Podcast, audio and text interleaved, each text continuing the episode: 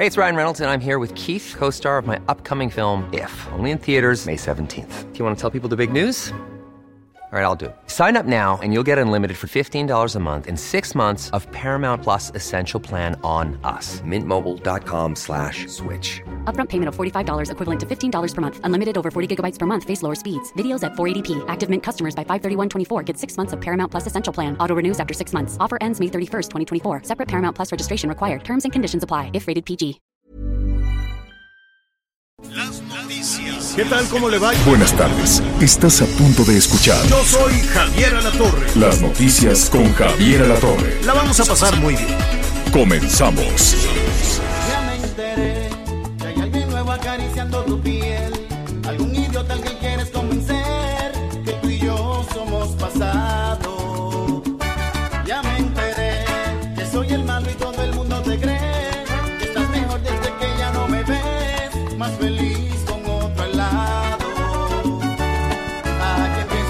Engañar? No importa. Bueno, muy bien, así vamos a bailar un ratito, al cabo es viernes. Oye, es, es este, Anita, es el la quincena romántica. Es la Uf. quincena romántica. Uy, ahora que me acuerdo, justo ahorita con tanto trajín y tanta cosa, tenemos buenas noticias además para iniciar, cosa que me da mucho gusto iniciar en viernes con buenas noticias. Pero este, muy bien, felicidades. Este, eh, les adelantamos el día del amor con mucho, con mucho cariño. Este, usted déjese apapachar, usted déjese querer, señora, ¿no? Y usted, señor, Señor. también, no, no, no se haga así de, no, no, no, no. Usted también. Nada más eso sí, aquí le hemos recomendado y lo seguiremos recomendando. Y este fin de semana, con, con más eh, intención, señor, no se ponga pants de su equipo de fútbol favorito. No, no, no. Báñese a conciencia. No tire los tenis viejos, al cabo ya van a abrir, ya vamos a estar en semáforo este rojo. Este, Naranja, póngase naranja. muy naranja, perdón, naranja. Póngase muy bien, estrene si puede o póngase póngase locioncita, peínese bien, arréglese muy bien dadas las circunstancias amorosas. Nada estar en el sofá, nada mal peinado, nada, nada, nada, nada, nada de eso. Y si puede, en adelante, sígale con esa buena costumbre que le va a subir al ánimo. Atención, no hay nada peor que, que un señor chamagoso. Lo les voy a contar. Yo no sé en las cuestiones laborales cómo se le puede hacer. No sé si comete uno una infracción laboralmente hablando si le dices a una persona que tiene que asearse. ¿Será una infracción eso, Miguel Anita? No, claro que no, pero a lo mejor tiene No. un problema el señor, digo, por ¿Por alguna razón no lo hace, no creo que sea ¿Qué cosa? le gusta. Pues No. mira, con Pues todo mira, y el sí cubrebocas, rancio, una pestilencia que yo digo, ay Dios santo, ¿cómo le vamos a hacer para que este compañero se bañe? Eu, Digo, no de aquí de la estación, ¿eh? Nombre, ni, de la, queremos ni- de la estación, ni de la Ya estación, ni de la televisión. No, no, Hombre, es, de Pobrecito. una, es de una pulcritud, su mamá lo educó tan bien a, a nuestro productor, qué bárbaro. Bueno, muy bien, qué gusto nos da saludarlo, muy buenas tardes, Anita, ¿cómo estás? ¿Cómo te fue?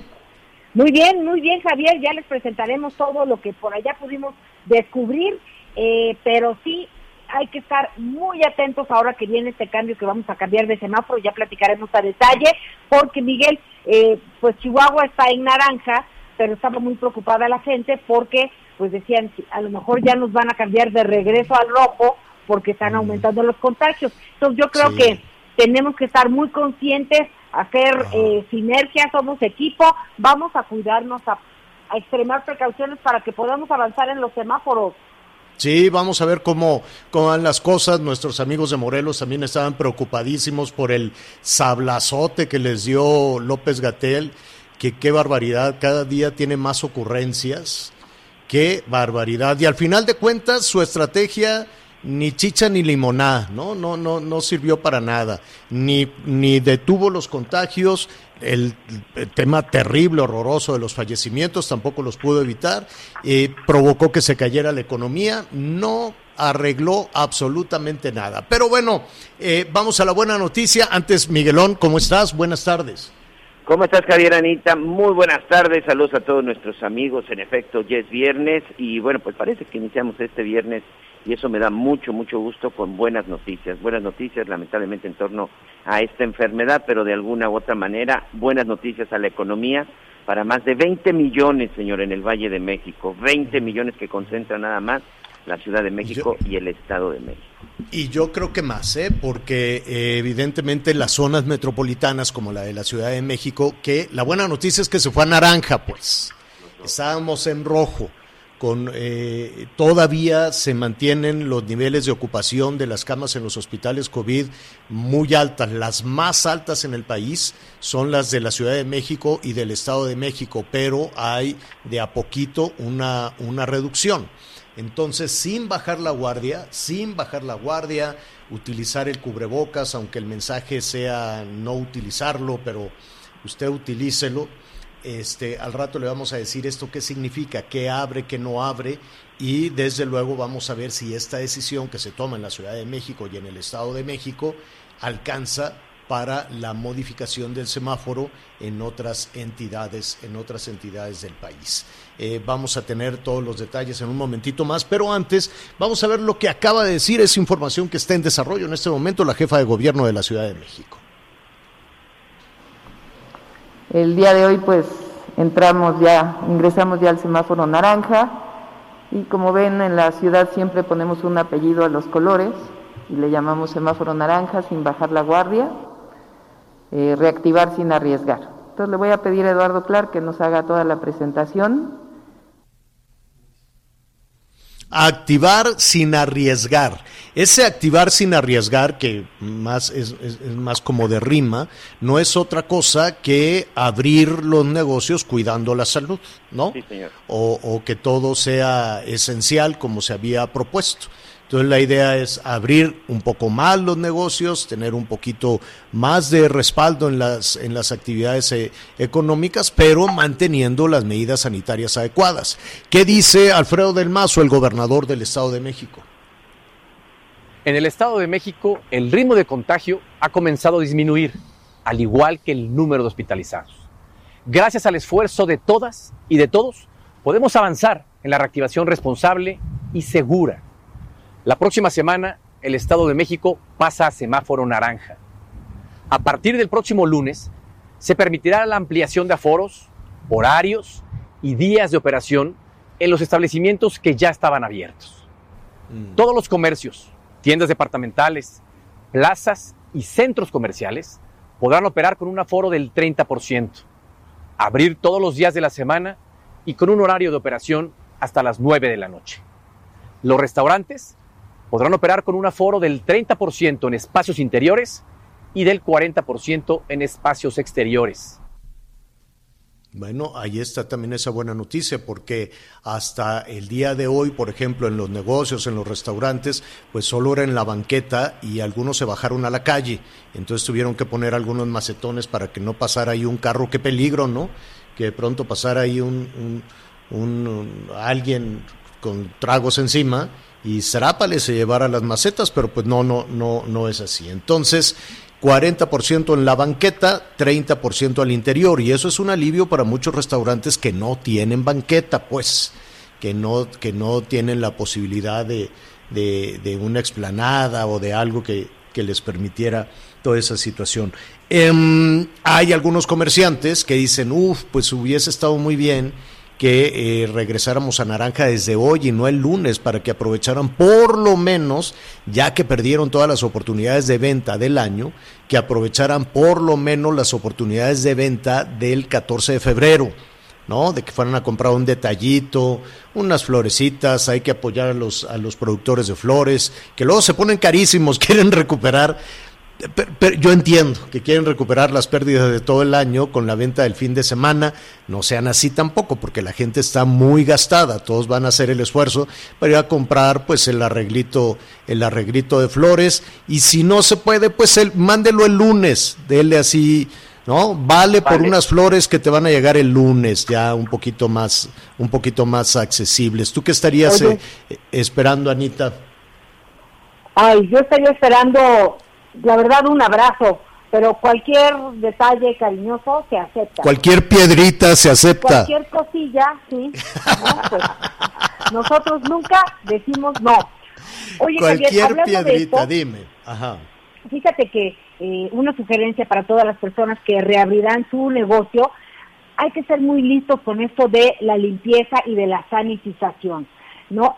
Hay gente que nada más limpiaba por encimita, hoy no, hoy hay que limpiar de veras a profundidad, pero sea muy cuidadoso de qué va a comprar, porque el tapete ese que a los dos minutos se mugra, no lo compre, se evapora y todo lo que estaba abajo entonces estará en el ambiente. No gaste en eso, ah, optimice sus recursos y sea muy claro. de lo que quiere y pueda hacer el, el cliente sin ser sin ser rudo, porque de repente entras a un lugar y te sientes tan mal que mejor te sales. Es porque tienen los cuidados. Entonces, hay que ser muy listos en este sentido, no gastar de más sin dejar de estar conscientes de que evidentemente se necesita el gel y una buena, buena limpieza. Este, y pues, a darle, Sí, tienes toda, tienes toda la razón. Fíjese que eh, también hay información importante alrededor de las vacunas. Eh, estamos esperando que en los próximos días, horas, ya ve que los anuncios pueden cambiar de un día para otro y, son unas maromas tremendas, luego meten en aprietos al canciller. De López Gatel ya, ya qué le puedo decir, ¿no? Puede cambiar su versión este, todos los días y de por sí no se le entiende no se le entiende absolutamente nada y cuando a una persona no se le entiende lo que te quiere decir es porque algo está escondiendo, ¿no? Es como cuando le dices, ¿dónde andabas? Y no, pues fíjate que por acá y entonces un día, ¿no? Entonces así es. Pero hay información importante que, si bien no está sucediendo en nuestro país, un poquito más adelante vamos a ver cuándo van a llegar las vacunas de la India, que se supone que ya tendrían que estar llegando este fin de semana. Vamos a ver cuándo, que, que si ya llegó más este el, activo de AstraZeneca, pero pues que todavía falta hacer los frasquitos y que no les han entregado las etiquetas y que si los tapones y que si hay que mandarlo a Querétaro, o sea, argumentos y justificaciones va a haber toda la vida. El hecho es que en México no hay vacunas. O sea, anuncios puede haber todos los que usted quiera, pero pues no no los hay. Sin embargo, sí, Anita, dime. Sin embargo, me voy a quedar ahí hablas de anuncios. Mucho cuidado, porque hablando de anuncios, la, la Dirección General Científica de la Guardia Nacional ha bloqueado pues como dos mil, más de dos mil sitios de internet de cuentas falsas en redes sociales que ofrecen supuestas vacunas. No, no, no la compre. No, olvídate, ni siquiera, la, bueno, le roban el, le roban el dinero. No, no hay vacunas a la venta.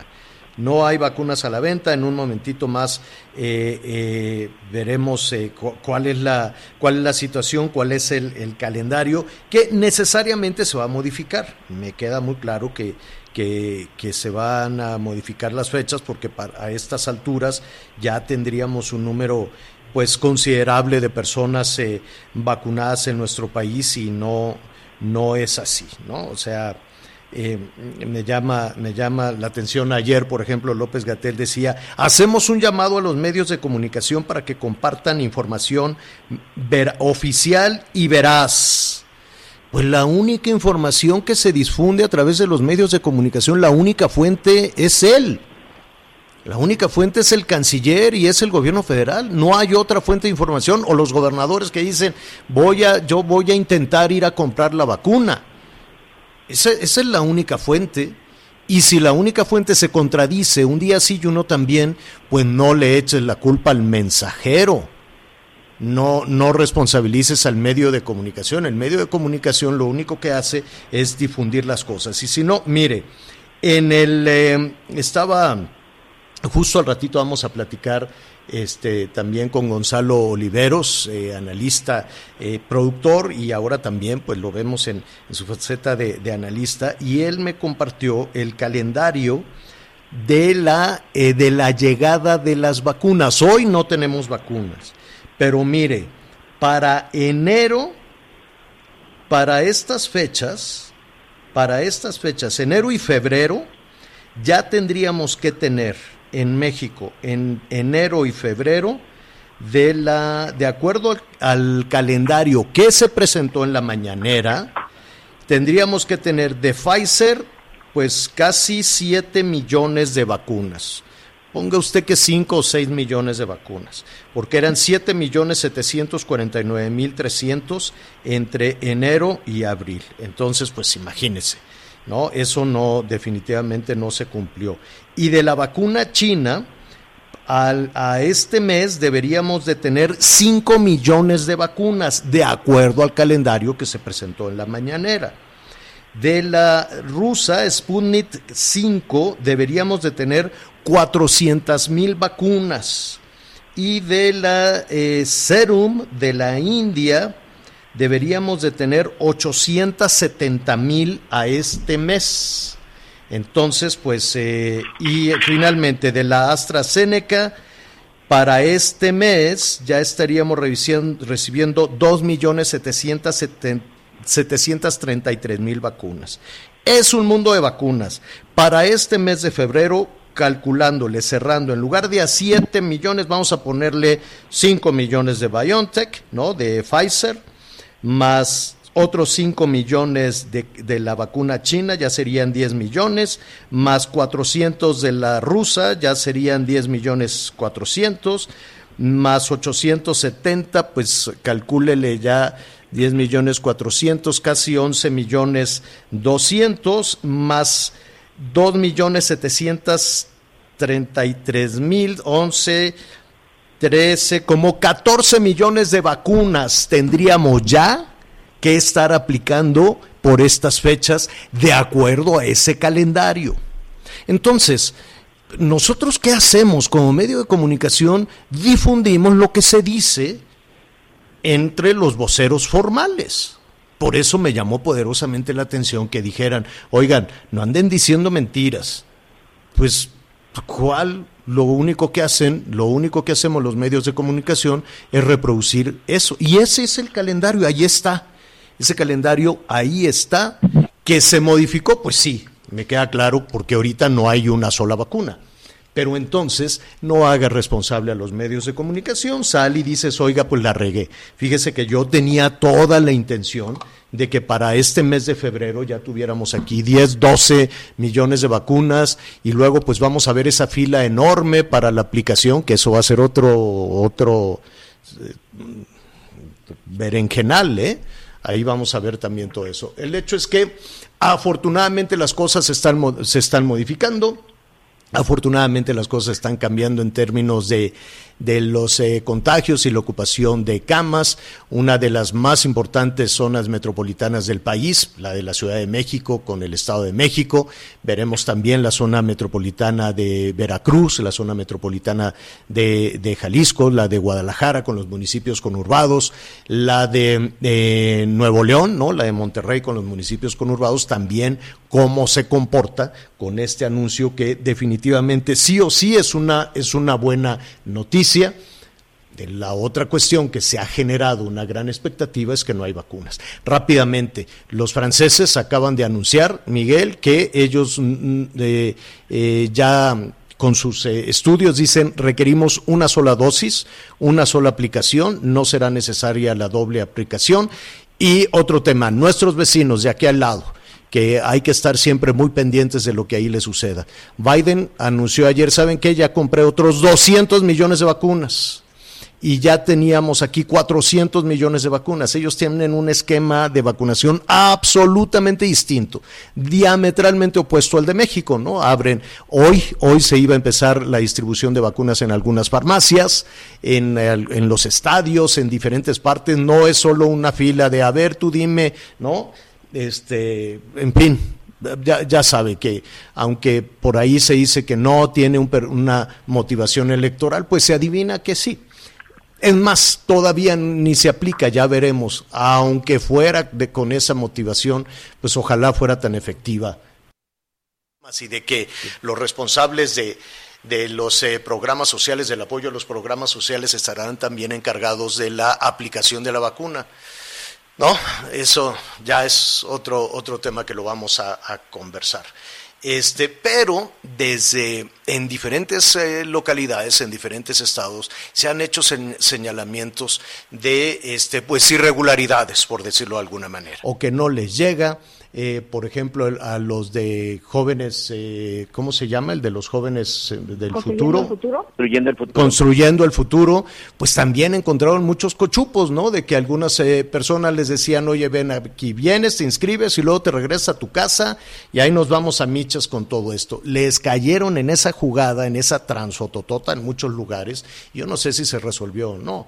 En muchas otras partes, el programa de Sembrando Vida, pues muchas personas rentan los predios y dicen, bueno, pues ya tengo aquí este predio rentado para que me caiga un dinerito, en fin. Ahora, esas voces son tan, las que denuncian, pueden ser voces tan pequeñas, tan débiles, que con muchísima dificultad este, se puede hacer o se puede presionar para que se haga una investigación. Hasta el día de hoy porque eh, vamos en este momento con el diputado Valenzuela, Carlos Valenzuela. Él es el secretario de la Comisión de Hacienda de la Cámara de Diputados para ver qué es lo que se está haciendo con estas denuncias que pueden ser voces tan débiles o tan lejanas de la Ciudad de México que quieras que no, sigue siendo el centro político desde donde se toman muchísimas decisiones. Carlos, ¿cómo estás? Buenas tardes. ¿Qué tal, Javier? Buenos días. Buenas tardes. Te saludo a ti y a todo el auditorio. Oye, Carlos, eh, ¿qué saben eh, en, en, la, en esta comisión de Hacienda de algunas irregularidades que, que salen, ¿no? Y de pronto pues se apagan porque no encuentran una caja de resonancia sobre algunos eh, denuncias alrededor de los programas sociales. No quiero decir con esto que todos los programas sociales han caído en esto, pero hay denuncias que con mucha dificultad pueden llegar hasta acá, ¿no? Pues bueno, de manera particular, Javier, le agradezco muchísimo por abrirnos los micrófonos en este programa.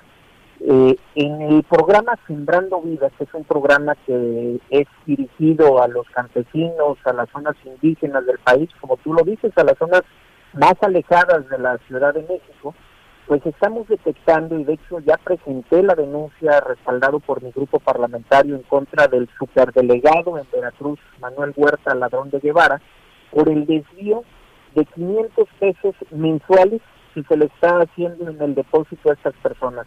Estas personas, en su mayoría campesinos, tienen derecho con el programa Sembrando Vida a un apoyo de 5 mil pesos mensuales. Pero ¿qué es lo que está haciendo la Secretaría de Bienestar? Les está mochando el 10% de este programa. Pero eso, eso Carlos, es esa, esa cantidad de esos 500 pesos de los 5 mil, eh, estaba así considerado desde el principio, creo, ¿no? Incluso en, en, prácticamente todos los programas sociales se decía, bueno, una parte se irá a una especie de, de, fondo, de, de, fondo de ahorro, no sé si como una figura de fideicomiso, porque ya pues es una mala palabra, este, pero creo que estaba considerado, corrígeme si me equivoco. Está considerado, Javier, pero está considerado que se utilice para ahorro y las personas una vez que se les da de baja de este programa pueden ir a, a, recibir este apoyo. Nosotros lo que vimos es que aparte de ese recurso que está para ahorro, hay una parte que se tiene que especificar para obras en las mismas localidades y estas obras no se han hecho. ¿Qué es lo que estamos pidiendo? Que se voltee a ver al Estado de Veracruz y que se voltee a ver a los distintos casos de corrupción que hay en, el, en Sembrando Vida, porque solo en el Estado de Veracruz son 35 millones de pesos mensuales que no se sabe a dónde van a parar. Hay gente que ya ha denunciado esto y de hecho es, lo que queremos dar a conocer. Desde el año pasado se denunció este tipo de abusos que había por parte de las autoridades de la Secretaría de Bienestar y lo que hicieron en el gobierno de la Cuarta Transformación, en lugar de darle seguimiento a estas denuncias, fue que dieron de baja del programa a las personas que valientemente alzaron la voz y se quejaron de este tipo de abusos que estaban cometiendo los servidores de la nación.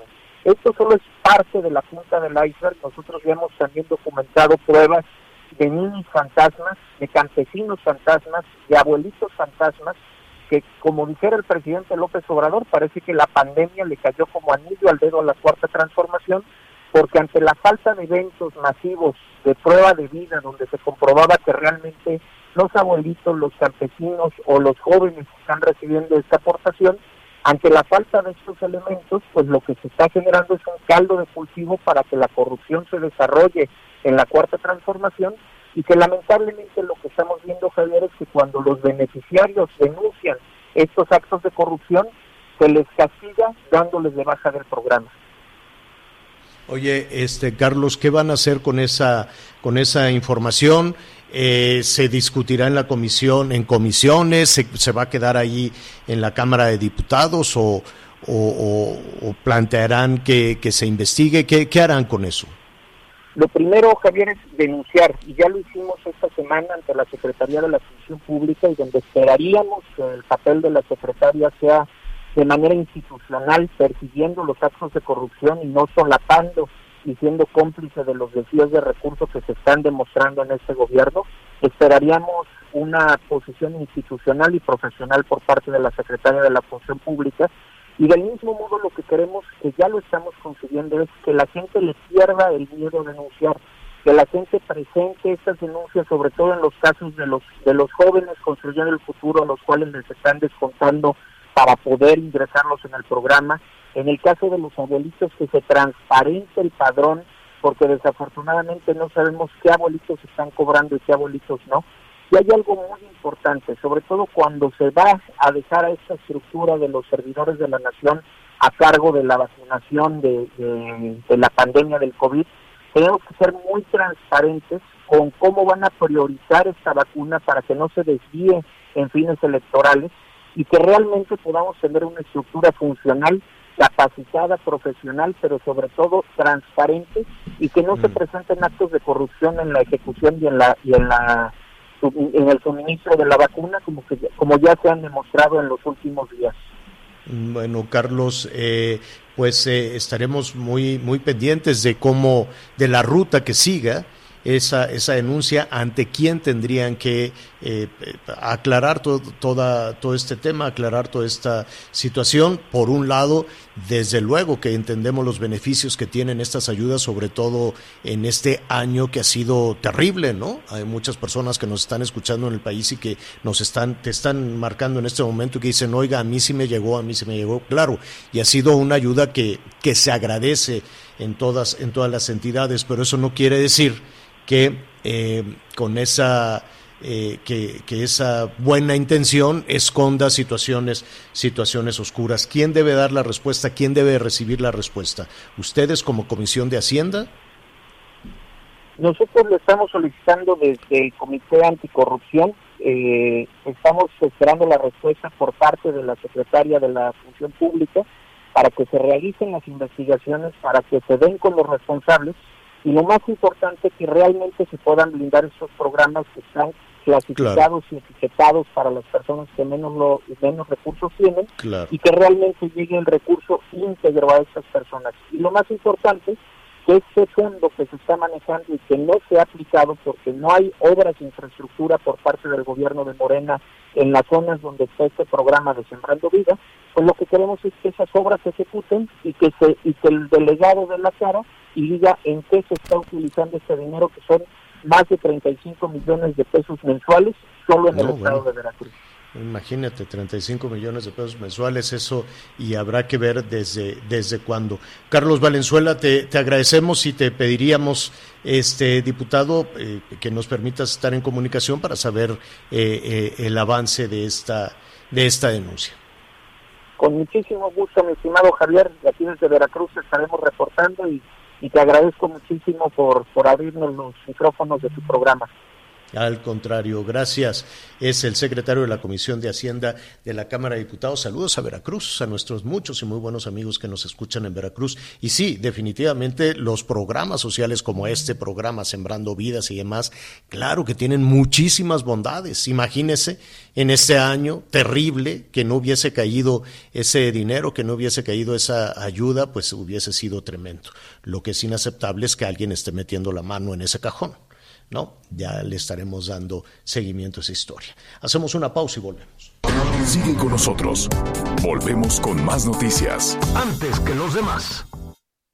Heraldo Radio. La HCL se comparte, se ve y ahora también se escucha. Heraldo Radio.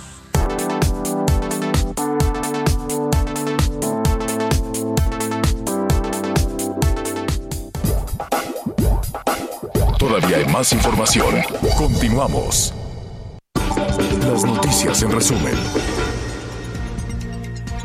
El Senado aprobó por unanimidad la prohibición de la venta de comida chatarra en las cooperativas de las escuelas, así como en los alrededores de los planteles de educación básica y todo el país. Gilberto Ortiz Parra, precandidato a la alcaldía de Úrsula Galván por Morena en Veracruz, fue asesinado a balazos cuando iba a bordo de su camioneta sobre la carretera federal 180. Elementos de la policía de Zapopan, Jalisco, localizaron 18 bolsas con restos humanos en un barranco cercano a las avenidas Bosques de la Primavera. La Fiscalía del Estado ya investiga los hechos. Hoy el dólar se compra en 19 pesos con 67 centavos y se vende a 20 con 18. El reporte carretero. Muchas gracias, es viernes, así que si usted está pensando salir en este momento en alguna carretera del país, tenga mucho cuidado. En Sonora tenemos cierre la circulación por obras de mantenimiento en el kilómetro 64 de la carretera que va a Moctezuma hasta la zona de Agua, Prieta. La ruta alterna podría ser el lado de Bavicia, así que por favor, tome precauciones para nuestros amigos en la zona de Guerrero.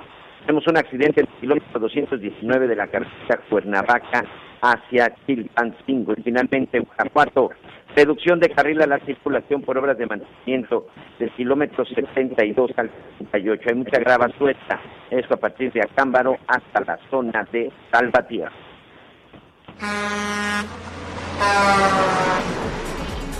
Saludos a nuestros amigos y en todo en todo el país. Estamos llegando a la media en esta primera parte, en esta primera parte del programa a través de Audiorama, a través del Heraldo Radio en todo el país y los invitamos para que inmediatamente después la segunda parte se, se sume con nosotros en Javier Alatorre MX.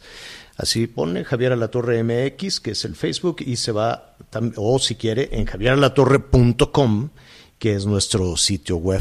Mire, le adelanto que en la segunda parte del programa vamos a tener una conversación con Laura Zapata, que es una revelación por ahí en el TikTok, por cierto, pero nos va a decir qué fue, cómo, cómo quedó este tema de, de su abuelita. Recuerda que la, que le encontró en unas condiciones lamentables, en una casa de, de reposo, le dicen ahora, ¿no? En una casa de retiro, este, con unas llagas en la piel tremendas en la espalda porque no la movían, toda sucia, sin alimentar, y pagaba una fortuna. Imagínese usted también en otros eh, sitios que le dan abrigo, pues algunas ancianitas, algunos ancianitos. Y, y a propósito también de las formas de violencia, pues eh, hacia los adultos mayores y en ocasiones no necesariamente hacia los adultos mayores, tiene que ver con el despojo de sus bienes, ¿no? Que de pronto pues le quitan las, la propiedad, les quitan el dinero y empiezan a depender ya económicamente de los parientes y por eso se tienen que aguantar los maltratos. Es una cosa terrible. Y en ese sentido del despojo iremos también a ver un escándalo que se está generando allá en los Estados Unidos alrededor de Britney Spears porque pues Britney que tendrá ya casi 40, ¿no? Más o menos. Y entonces le tiene que pedir al papá, ella trabaja y el papá se queda con el dinero. Entonces hay todo un movimiento que se llama Free Britney, este que evidentemente no tiene que ver con el tema de adultos mayores, pero sí como muchas personas están despojadas de todo esto, lo vamos a tratar en la segunda parte. Allí estaremos con usted, ya lo sabe, Javier Alatorre MX, javieralatorre.com. ¿Qué ha sucedido con esta persona, con esta eh, eh, eh, anciana, una, ancianita este, que era verdaderamente indignante el, maltrato que, que, recibía.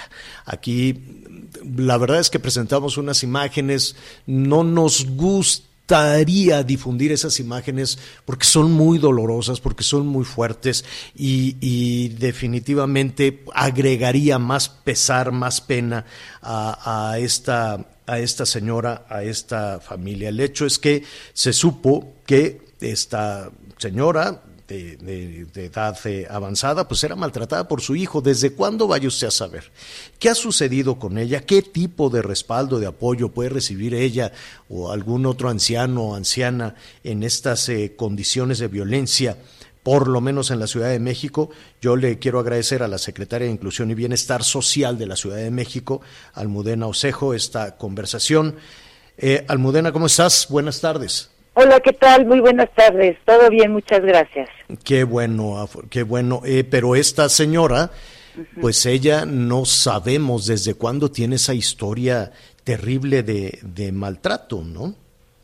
Pues conocimos el hecho, bueno, ya como lo has comentado, pues conocimos el hecho hace un par de días y bueno, pues se activó toda una actuación integral que tenemos como instituciones del, del gobierno cuando nos enteramos y tenemos noticia de estos hechos que no necesariamente desafortunadamente se conocen, como están en el ámbito de la violencia familiar, es una problemática que suele estar eh, silenciada, invisibilizada, pero bueno, tuvimos conocimiento y el gobierno, las distintas dependencias que nos ocupamos de estos temas, acudimos al hogar de la señora Lorenza para proporcionar la atención. Y esta atención se proporciona en dos vías.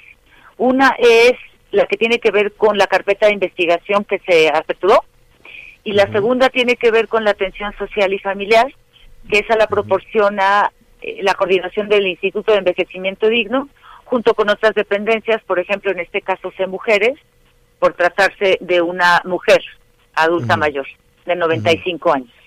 Entonces, eh, desde ese día estamos presentes todas las instituciones. El agresor se había ido ya de la casa, pero se estableció una guardia permanente para que no pueda regresar y para que la señora esté segura y que no esté en peligro. Y al mismo tiempo, el equipo de atención social y familiar, estamos ahí trabajando para realizar un plan de trabajo y de cuidados con los con los familiares.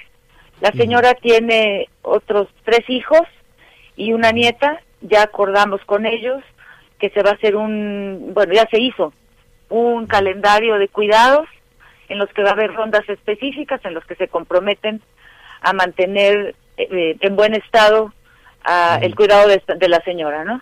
El, lugar en donde vive esta señora, eh, entiendo que es una, es una casa, eh, ¿de quién es? ¿Es de ella? ¿Es del agresor? No, eh, la casa es de la señora, la señora ah. Lorenza. Ella es la propietaria de la casa. y, y, el, y la persona que iba no necesariamente la torturaba todos los días, pues iba eventualmente. De eso no tenemos conocimiento y no habíamos conocimiento, tenido conocimiento previo. Fue hasta ahora que se hizo este, bueno, que se difundió este video y que fue que entonces cuando actuamos las autoridades. Almudena, ¿hay, ¿hay delito ahí? Es decir, si se presenta esta persona, ¿qué pasaría? Bueno, el, la carpeta de investigación sigue su curso y los detalles y la información al respecto eh, le corresponderían eh, informar a la Fiscalía que está en el proceso en este momento. Pero ciertamente el maltrato físico a esta persona mayor, eh, no solo por ser persona mayor, además él es una persona con eh, dependencia, ¿no? Por la edad, y además es una mujer. Entonces creo que definitivamente es una agresión, es un delito que tiene que ver con violencia familiar y precisamente la, carpeta de investigación tiene que ver con violencia familiar, porque además pues están vulnerando los derechos de la persona mayor.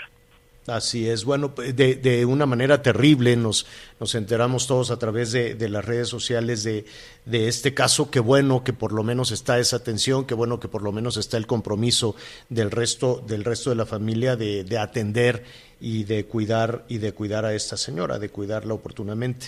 Eh, sin embargo, sí, dime. No, no, que te comentaba que em, debe, de, debe de haber un número pues enorme de, de, denuncias y en este y en ese sentido hay algunos ancianos, algunas ancianas que no atinan a saber que son víctimas de otro tipo de violencia. No sé si me explico. Aquí veíamos una cuestión física brutal de, de, de golpes y los moretones este, tremendos en la cara de la señora, pero ¿qué hay de la violencia psicológica, de la violencia de, por una dependencia económica o por el despojo de los bienes de los adultos mayores?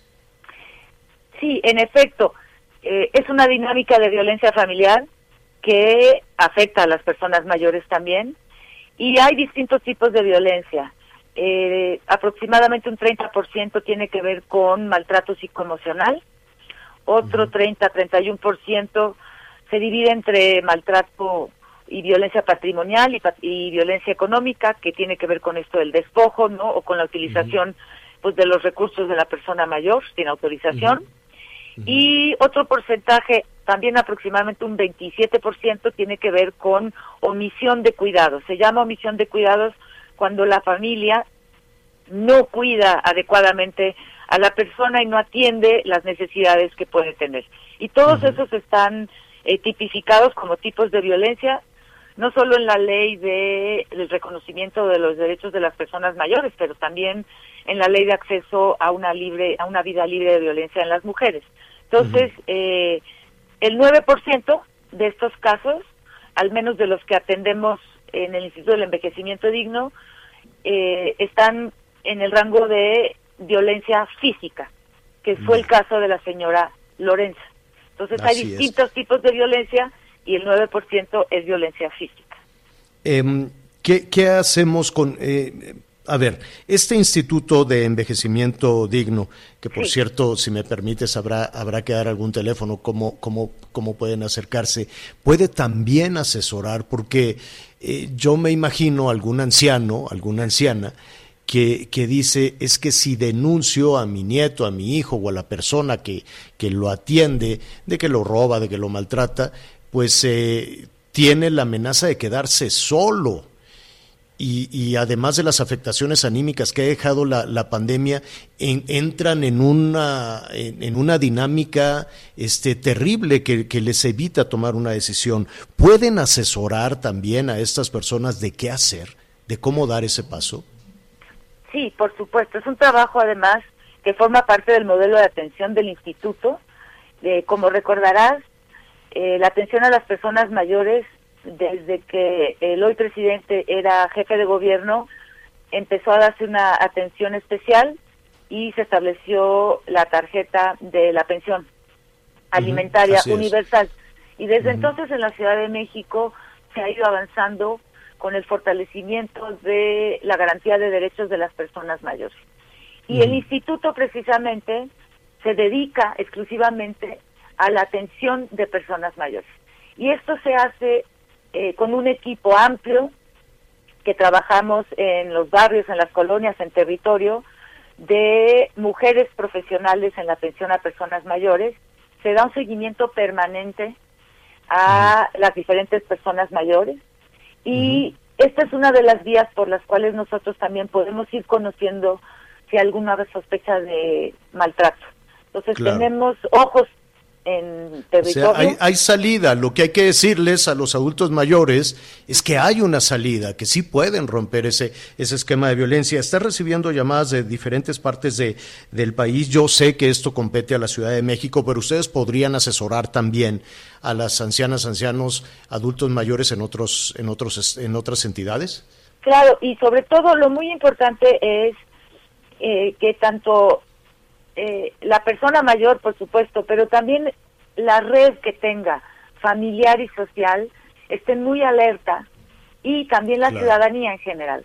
Estos son casos de violencia familiar y como sabes, te digo, los casos de violencia familiar no necesariamente son muy visibles, ¿no? Exacto, y entonces exacto. oye, necesitamos lo- se, del se apoyo de esconde, todos. se, se esconde incluso entre los integrantes de la familia. ¿no? Pues sobre todo porque un porcentaje alto de estos casos de violencia precisamente viene de integrantes de la familia.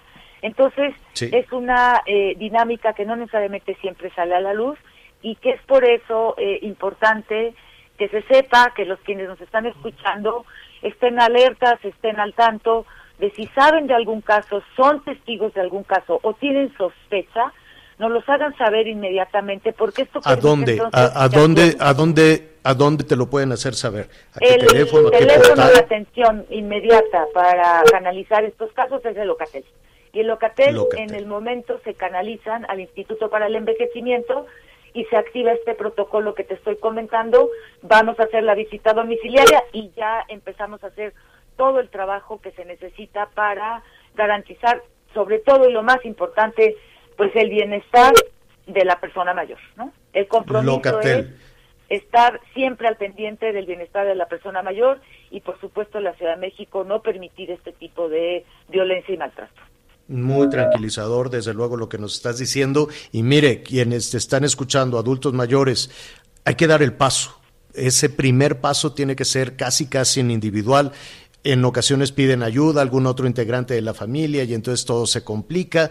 Eh, es casi, casi una, una eh, decisión eh, personalísima, ¿no? Acercarse al locatel, llamar y, y plantear ese, ese problema. Almudena Osejo, secretaria de Inclusión y Bienestar Social de la Ciudad de México, te agradecemos mucho. Muchísimas gracias a ustedes, que tengan una buena tarde. Gracias. Vamos rápidamente a una pausa, volvemos. Sigue con nosotros. Volvemos con más noticias. Antes que los demás. Heraldo Radio. La HCL se comparte, se ve y ahora también se escucha.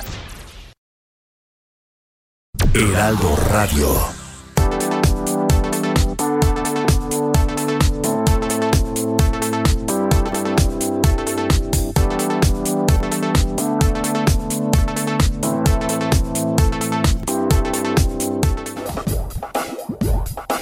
Todavía hay más información. Continuamos. Bueno, bueno, muy bien. Eh, vamos a vamos a, a, continuar. ¿Cómo vamos con los llamados telefónicos, Miguelón? Muy bien, muchas gracias a todos nuestros amigos. De WhatsApp, perdón. Ajá. Aquí estamos precisamente respondiendo cada uno de estos mensajes en donde nos dicen los amigos en Ciudad de Carmen Campeche. Eh, bueno, pues nos siguen preguntando sobre esta situación de, ya no estamos las dos horas, pero bueno, ya les estaba funcionando la torre, a partir de la segunda hora los esperamos las diferentes a la torre, en las diferentes redes precisamente de Javier a la torre. Saludos a nuestros amigos en Ciudad del Carmen. Me parece que las cuentas que hace un momento hizo el señor a la torre no están bien y le voy a explicar por qué. De todos esos millones de personas, recuerde que son dos dosis. Entonces, si llegan 14 millones, apenas alcanzará para 7 millones. Es decir, en México vamos a necesitar aproximadamente 300 millones de dosis, porque esta, sí. esto de esto del censo del INEGI me parece que somos más de 126. Gracias y los escucho todos los días de la zona de Ciudad del Carmen. En Ciudad del Carmen sí tiene razón. A lo que voy, a lo que voy esos este más o menos 12, 14 millones de, dosis, las que usted quiera, que de por sí es un número importante, se habían comprometido para enero y febrero, para este mes. Y a lo, eh, lo que estábamos comentando es que no, pues no han llegado. Ojalá lleguen. Creo que este fin de semana, Anita, si no me equivoco, llegan las, las de la India, ¿no? Las de AstraZeneca. Ese es el plan. Ese es el plan. Ese es el plan en, en primera instancia. Eh, veamos que así sea porque pues ha habido un retraso importante. Eh, ahorita yo les diría una cosa. A Hay ver. que estar registrados porque empezará a permear y yo creo Javier, que tendrán que modificar la estrategia de, vacunación para que sea de una manera pues masiva. Como le hacen en los Estados Unidos, no pasa nada. Las cuestiones electorales allí están, eh, eh, el presidente mantiene una popularidad enorme, este, no, no, no, no pasa nada si se cambia el método de vacunación que echen mano de las cadenas de farmacias, que uh, se utilicen eh, los eh, estacionamientos de los estadios, imagínate el estadio de las Chivas, el estadio Azteca, el estadio de León, eh, los estadios allá en Nuevo León, los estadios de béisbol en el Pacífico, en el sureste, en fin, que yo, yo, yo creo que tendríamos que echar mano de todos los recursos para ser eficaces. Vamos a revisar cómo lo hicieron los chilenos. Los chilenos se aplicaron en una semana un millón de vacunas y no se estaban con que si que lo haga uno de un partido, de otro partido y que si las credenciales de electo. O sea, eso Oye, eh, Javier, definitivamente complica todo. Sí, Anita. Y recordemos que llegó el activo de AstraZeneca, está siendo uh -huh. envasado aquí, entonces realmente ya estamos a días de que ya estamos listo cerca. para entonces para, para Sí. entonces dar, darle un boom y yo creo que por eso se tendrá que, que pues adaptar la campaña de vacunación. Sí, qué bueno. Por lo menos este va hay una ligera una ligera, ¿no cree usted? Ya hay una una indicación de que las cosas podrían bajar un poquito después de este arranque del año tan brutal, tremendo, macabro y este por lo menos estamos regresando a semáforo naranja. Vamos a ver cómo están las otras entidades también. Eh, continuamos con sus llamados, haremos una pausa primero. Sigue con nosotros. Volvemos con más noticias. Antes que los demás. Heraldo Radio. La HCL se comparte, se ve y ahora también se escucha. Heraldo Radio.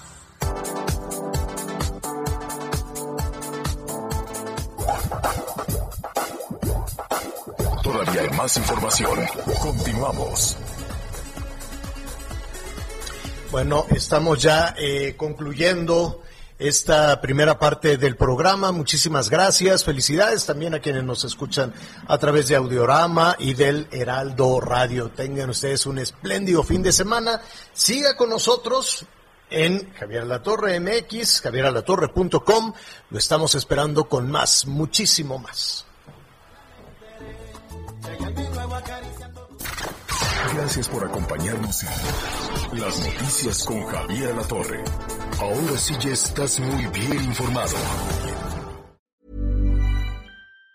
Planning for your next trip? Elevate your travel style with Quince. Quince has all the jet setting essentials you'll want for your next getaway, like European linen, premium luggage options, buttery soft Italian leather bags, and so much more. And it's all priced at 50 to 80% less than similar brands. Plus, Quince only works with factories that use safe and ethical manufacturing practices. Pack your bags with high-quality essentials you'll be wearing for vacations to come with Quince. Go to quince.com slash trip for free shipping and 365-day returns.